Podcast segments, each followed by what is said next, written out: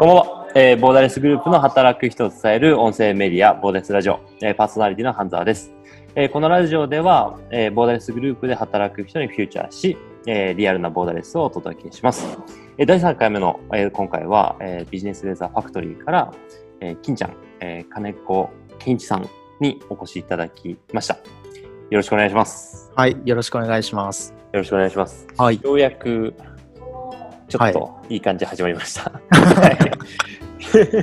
い 今日はですね、あの中途入社でボーダレスで働くということというはいタイトルで、えー金ちゃんに実際に、えー根掘り葉掘り聞いていこうと思うので、はいよろ。しくお願いします。はい、お願いします。お願いします。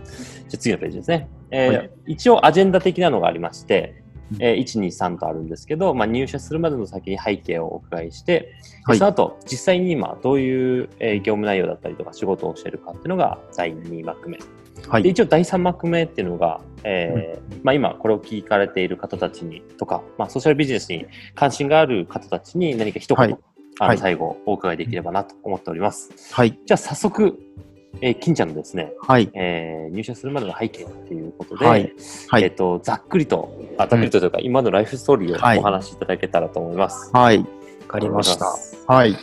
えっと、改めて、まあ、どういう、うん、経緯で、えっと、ここに今、たどり着いたのか。すいません。はいはい。い金ちゃんの自己紹介忘れてた。や、ないなとは思って。た。そう。そうですよね。一人で、うん一人で完結してた。あの、はい自己紹介からお願いします。あ、はい。はいと、今、ビジネスレーザーファクトリーで副社長をしています、金子健一です。で、えっと、ボーダレスの中では金ちゃんと呼ばれています。はい。はい。すいません。遅ればせながらはい、遅ればせながらですね。じゃあ、そんなこんなで、お願いします。はい。えっと、まあ、今聞いていただいている方は、特にそのボーダレスジャパンに興味が今少しでもあって、で、例えばボーダレスジャパンで働くっていうこととかをもしかしたら少し意識されているかもしれないなと思ったので、まあ、えっと、前回、ラギーさんは、まあ、IKEA に入ってとか、まあ、その前の人生も割と壮絶な話をされていたと思うんですけど、壮絶でしたね。まあ僕の場合はもう少しな、なんだろう、普通の人間として、なので、あの、なんだろうな、えっと、こんな感じじゃないと入れないんだとかじゃなく、うん。なんか身近な一例として、あの、参考にしてもらえればなと思ったので、えっと、どういう、えっと、仕事を選んで、ここに来たのかっていうのを少しあのお話しできるといいのかなというふうに思っています。はい、お願いします。はい。で、えっと、僕はまず、えっと、広告代理店で、えっと、まず新卒で入社をしたんですけど、うんまあ、その前に、大体中3ぐらいの時ですかね、まあ、広告業界で働きたいなっていうふうに決めて、で、まあ、大学だったりとか、学部だったり、まあ、ゼミだったりとか、もう全部その前提でこう、選んで、で、えっと、まあ、広告業界に入ったというのが、えっと、うん道筋になります。で、えっと、最初は、えっと、2年間、えっと、代理店で経営企画の仕事をして、その後、まあ、企画営業をしながら、まあ、えっと、制作物のディレクションとか、まあ、えっと、進行の方ですね、も、えっと、やりながら、いろいろ企画を作りながら自分で営業してという経験をしていました。で、まあ、多分ここになるんですけど、えっと、2017年に、えっと、ビジネスレーザーファクトリーに入って、まあ、店舗開発をすることになったんですけど、えっとまあ、多くの、なんだろうな、事業家採用のメンバーたちとかは、なんかすごくもともとなんだろう、原体験として海外です。過ごして目の当たりにした現実とか、なんかその辺を、なんか入社動機として持っているメンバーが多いと思うし、まあ、中途の、えっと、方も、そういう方はまあ割と多いとは思うんですけど、僕の場合は全然違くって、えっと、その、真剣アドっていう会社で働いていた時、ベネッセの会社なんですけど、で、えっと、そこでまあ教育の、まあ、主に大学とか高等教育機関の大学候補とかの支援をしてたんですけど、その時に、えっと、一緒に営業していた、えっと、サラさんという方、うん。今はボーダレスジャパンのスタートアップスタジオっていう、そうです、そうです。はい、新規事業のね、立ち上げとかをサポートしているんですけど、が、多分2014とか5かな？にビジネスレザークトリーで働いてて、で、もともとビジネスがもう本当に立ち上がった頃、だから入る3年前ぐらいから、なんかちっちゃい催事、最初の催事とかに足を運んでて、うん。で、なんかよく、なんだろう、サラさんとはプライベートでも遊んだりとかしている仲だったので、いろいろ話を聞いていて、で、なんだろうな、サラさんとか、ちょうど初めての催事が福岡のイムズっていう場所だったんですけど、うんうんうん。その時にたまたま福岡に来てたあのボスとか鈴木さんにも出くわしたりとかしてて、ああ、なるほど。うん、で、えっと、まあずっとなんか働かないかみたいな声をかけてくれて、のらりくらり交わしてたら、そこら辺から始まったんですね。そうそうそうそう。あ、へえ、みたいな話をしてて。で、最初は、その、当時、たかしもやってたと思うんですけど、あの、うんバディっていう制度っていうか、役割ありましたね。がボーダレスジャパンの中にあったんですよね。はい。それこそ新規事業の立ち上げをベタ好きで、うんうんうんあの、事業家と一緒に、えっと、相棒になって、新規事業を立ち上げていくっていう仕事。うんうんうんで、なんかそれをやらないかみたいな話をもらっうて、んもらってっていうか、うんなんか遊びに来ないって言われたんです。そうだ。ボーダレスの 天神オフィスに来ないって言われて、うんうんうんで、そしたら、えっと、サラさんとボスがいて、うんうんで、話して、で、うんそしたら帰りに 働くことになってたっていう。いや、なんか俺それちょっとだけ覚えてます、そんなのあ、あったそう、確かなんか、ちょうどね、天井オフィスで働そ、いうてた天神オフィスね。で。そうそうそう。で、僕結構猜疑心が強くって、なんだろうな、あ言い方あれだけど、僕あまりそのマルチの勧誘とかもされないし、あの、なんだろう、論破しちゃうみたいな ところがあるんだけど、なんか気づいたらそうなっていて、珍しいパターン。そう、珍しい。僕の中ではちょっと珍しいパターンで。で、うん。ただ、そのソーシャルビジネスっていうことに対する、まあ、なんだろうな、意識というか、これまでそこに関わるって自分の人生の中で思ってなかったから、うんうんえっとまずその事業部というか事業会社の中で、うんまあ、どっぷりと、うん、浸かりながらがいいのかなと思って、ビジレーザーのがで働くのがいいんじゃないかなと、まあ、いろいろ話をする中で。で、その後は今の代表の、まだそこで決まったってもう一回原口さんと話をして、今の,、うんうんうん原口さん、ビジレーザーの代表ですね、うんと話をしてって形になって、でもう一度、原口さんと二人で話をして、入社をしたという。なるほど、なるほど。うんまあなんか、すごい展開ですね、いつも通り。あの、働くまでの経緯が。面接とかがだからあんまあったって感じじゃないってことですよね。面接ではなかった。いつの間にか遊びに行ったら働くことになってた。そう、なんかその、ボーな何、ななんだったのかな？何何をしてきたとか、なんかこういう役割がとか、で、今ビジレザーを外から見ててどうすればいいと思うみたいな話をしてて、あ、こうこうんうこう、じゃあなんかもしかしたらよもっと良くなってるというか、いろんな人に知ってもらえるかもしれないですね、みたいな話をしてうん。なるほど、なるほど。っていう感じでしうんたね。うんうんうん。なるほどですね。うんちなみにあの、うん今更ながらにちょっとこう見てて、はいはいはい。はいあの、15歳で広告業界で働くと決めるって、はいはいはあのめっちゃ早いと思うんですけど、い。うんなんでここで決めたんですか？なんかその、ま、ませてたというか、当時その、僕日経エンターテインメントって雑誌、今もあるんですけど、読むのがすごい好きで、っていうのがその、視聴率とか、あのうん。CD の売り上げの枚数とか、うんうん、なんかその辺のデータとか見るのがすごい好きだったんですよね。へー。とか、だからそれを読んでたら、例えば当時ってなんか冬ソナがめっちゃ流行ったりとかしてたんですけあど、この時期ですか冬ソナ。そうそう、多分その時期。で、だから全部要はなんか裏に、裏にっていうか誰だな、仕掛けがあるんだなっていう。のを、まあそこでなんか知って、なんかそういうなんかマーケティングというか、世の中を動かしていく仕組みみたいなところを考えるのって面白いなと思って、うん。で、なんかあの世界の CM フェスティバルとかも行ってたんですよね。いや、結構、え、いつですか？ちなみに言ったら、高校とか、中学。高校とか、うん。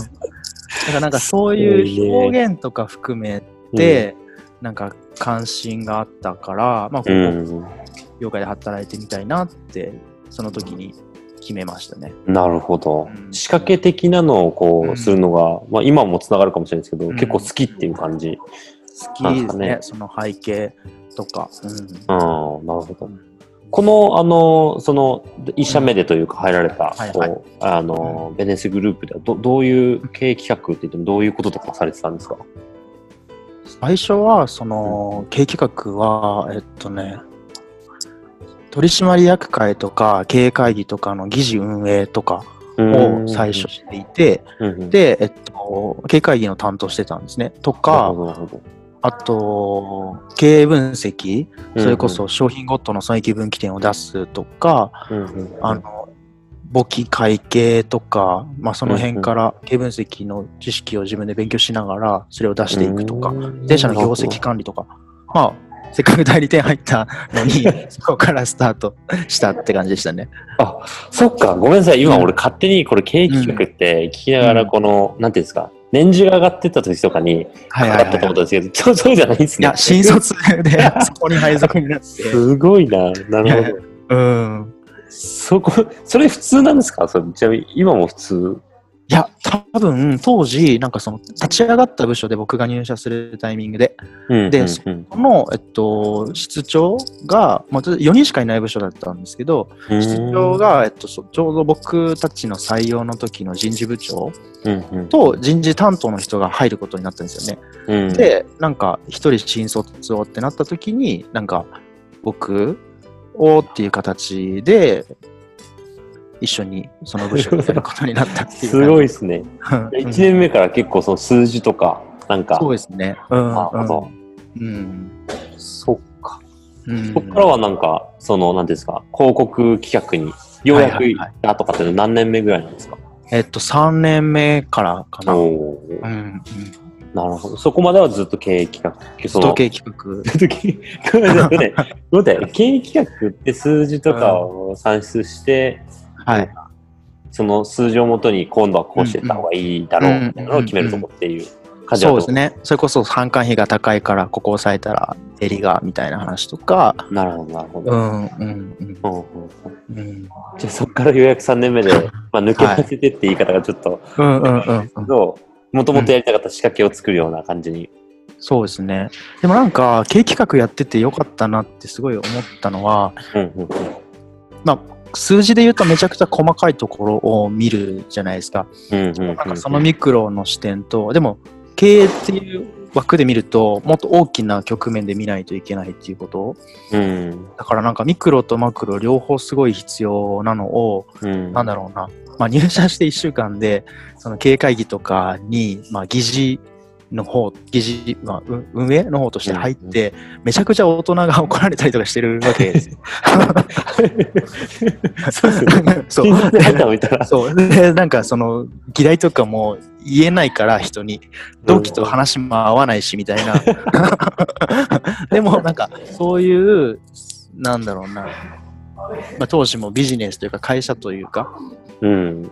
ところのなんか視点を両方持つことが大切だなっていうのが知れたので、うん。僕はなんかそこがやれてよかったなと思って。て、確かにそうですね。う。うん。ん、で、その上でなんか営業になったんで、うん。まあ一つなんだろうな、人と違う道筋だったかもしれないけど、うん何かね、自分にしかできないってことはないけど、自分に人よりなんか気づける部分だったりとか大切にできる部分とかあるんだったらいいなっていうふうに思いながら営業になったって感じでしたね。そうですね。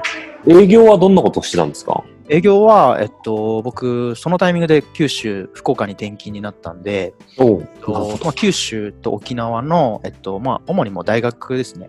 大学の、えっと、募集候補、まあ、少子化が進んで、大学が淘汰されていくかもしれないという状況の中で、うんうん。入試の広報とか、大学自体の魅力を伝える広報みたいなところ、ええ提案をしてました。うんあの、なんかパ、大学パンフレット作ったりとか。そうそうそうそう。ああ、なるほど。うんじゃあ僕も それを見て決めてるかもしれないみたいな。そうかない。なるほど、なるほど。うん。そういうことですね。はそっか。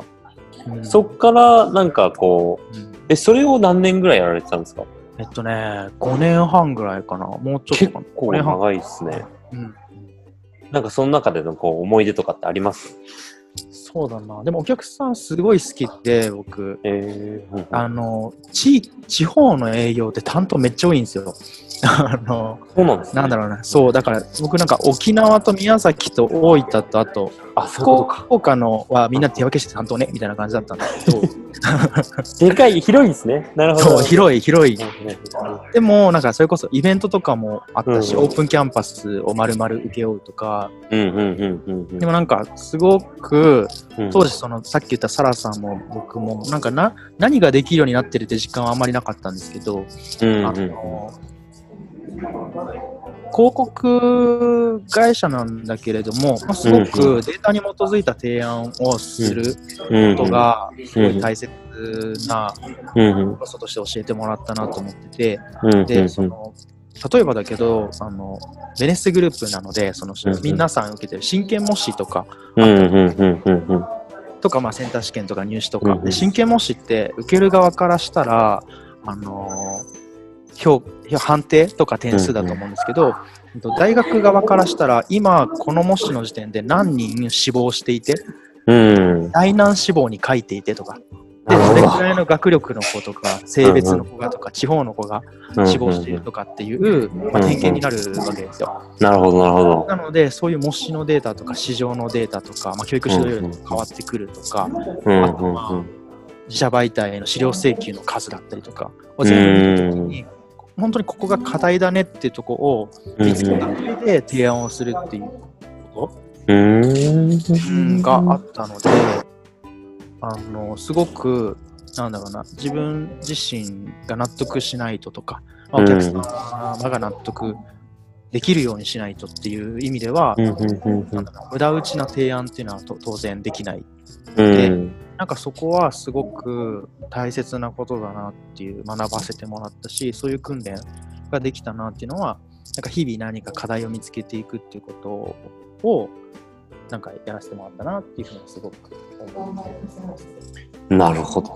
なんか、あれですね。だから結構、そのいろんなところに行ってやったりとか、それこそ、なんかこう企画っていう意味では、その数字、数字が下がってるって言ったらあれですけど、うんうん投稿を見ながら、こうしかもお客さんと結構近かったのかなっていうのをなんかお聞きして。そうですね。なんかその、特に、なんか売らないといけない、売った方がいいものって会社としてあったりするけどなんか、これじゃないんじゃないかなって思う時ってあるんですよね。